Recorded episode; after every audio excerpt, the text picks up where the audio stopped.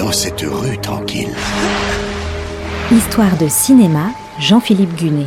Un mystère se révèle. Coulisses, anecdotes, secrets de tournage. Houston, je n'ai plus le docteur Stone en visuel.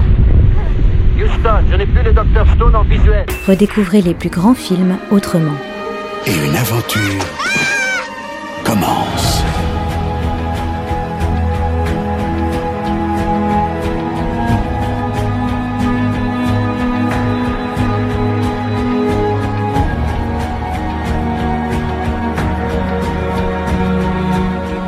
À la poursuite d'Octobre Rouge. Le titre est un peu long, j'aurais bien gardé uniquement Octobre Rouge.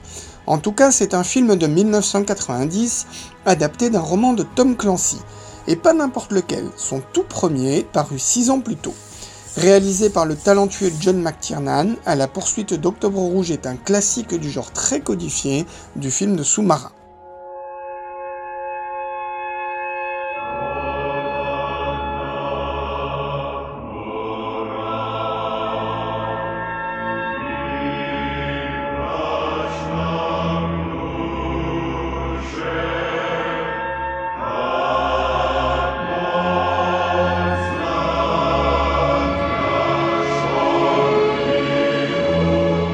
Petit retour en arrière, vers une année charnière, 1984.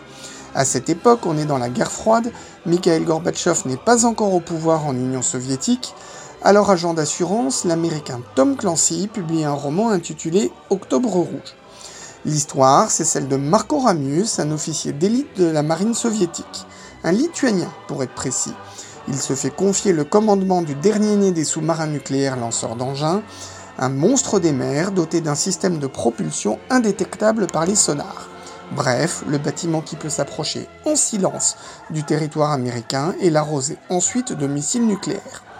Le hic pour l'état-major soviétique, c'est que Ramius a décidé de passer à l'ouest et de livrer le sous-marin aux États-Unis.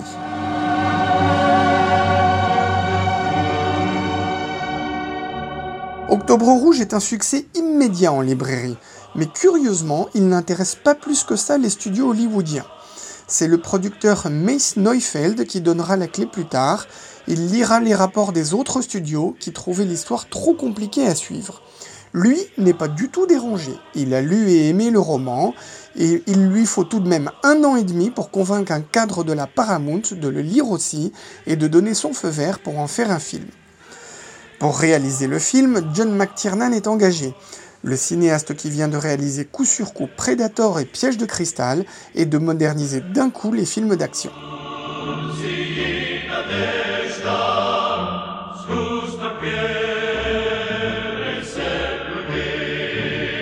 Le scénario est confié à Larry Ferguson et Donald Stewart. Le premier avait travaillé à l'écriture de Highlander, le second à celle de Missing de Costa Gavras. Plus tard, John Milius, scénariste d'Apocalypse Now et réalisateur de Conan le Barbare, retravaillera le scénario. En fait, il s'est surtout penché sur les séquences russes. En quelle langue les acteurs devaient-ils s'exprimer? En russe, avec des sous-titres pour viser le réalisme, ou en anglais par commodité? Milius choisira une option intermédiaire. Au début, les dialogues sont en russe.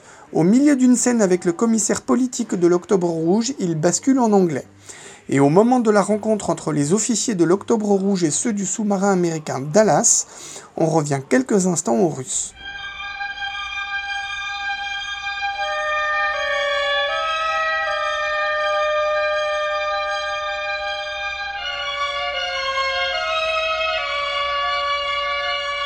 Pour tourner un film comme À la poursuite d'Octobre Rouge, la collaboration de l'US Navy est absolument nécessaire.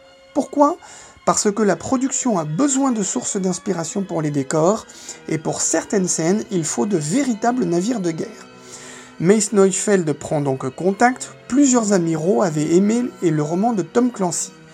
Le soutien est accordé avec une arrière-pensée. Les officiers espèrent qu'à la poursuite d'Octobre Rouge aura le même effet pour les sous-mariniers que Top Gun pour les pilotes de l'aéronaval, pousser des jeunes à s'engager.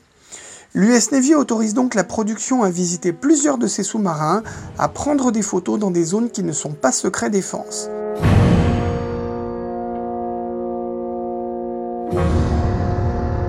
Le rôle de Marco Ramius est proposé à Klaus Maria Brandauer, mais l'acteur autrichien se désiste car il vient de se casser une jambe.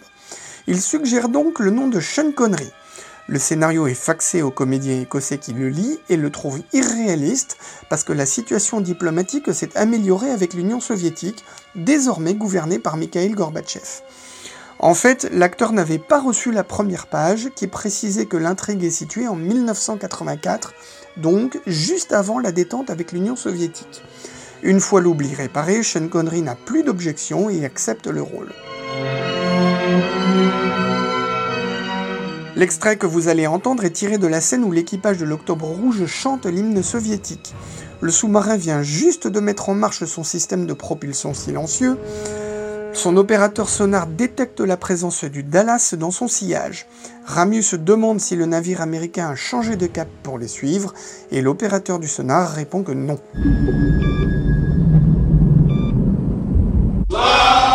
Sonar contact, Captain. Port quarter. Close aboard. American, Los Angeles class.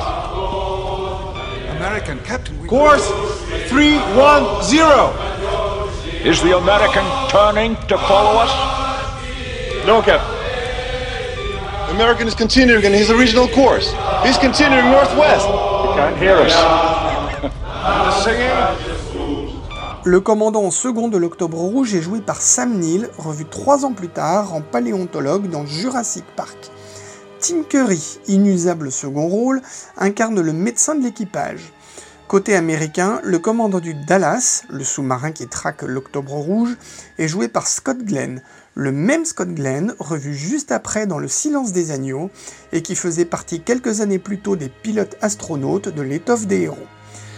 James Earl Jones, qui faisait la voix de Dark Vador dans la trilogie Star Wars, incarne l'amiral Greer, directeur adjoint de la CIA.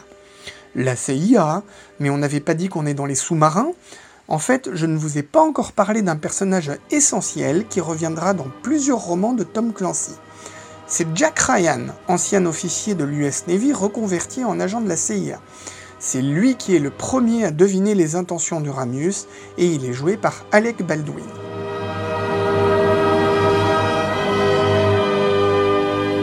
La semaine prochaine, je vous raconterai le tournage d'Octobre Rouge, pour lequel l'US Navy a effectivement apporté sa pleine collaboration. Je vous parlerai aussi du succès du film qui, aujourd'hui encore, reste un divertissement de choix.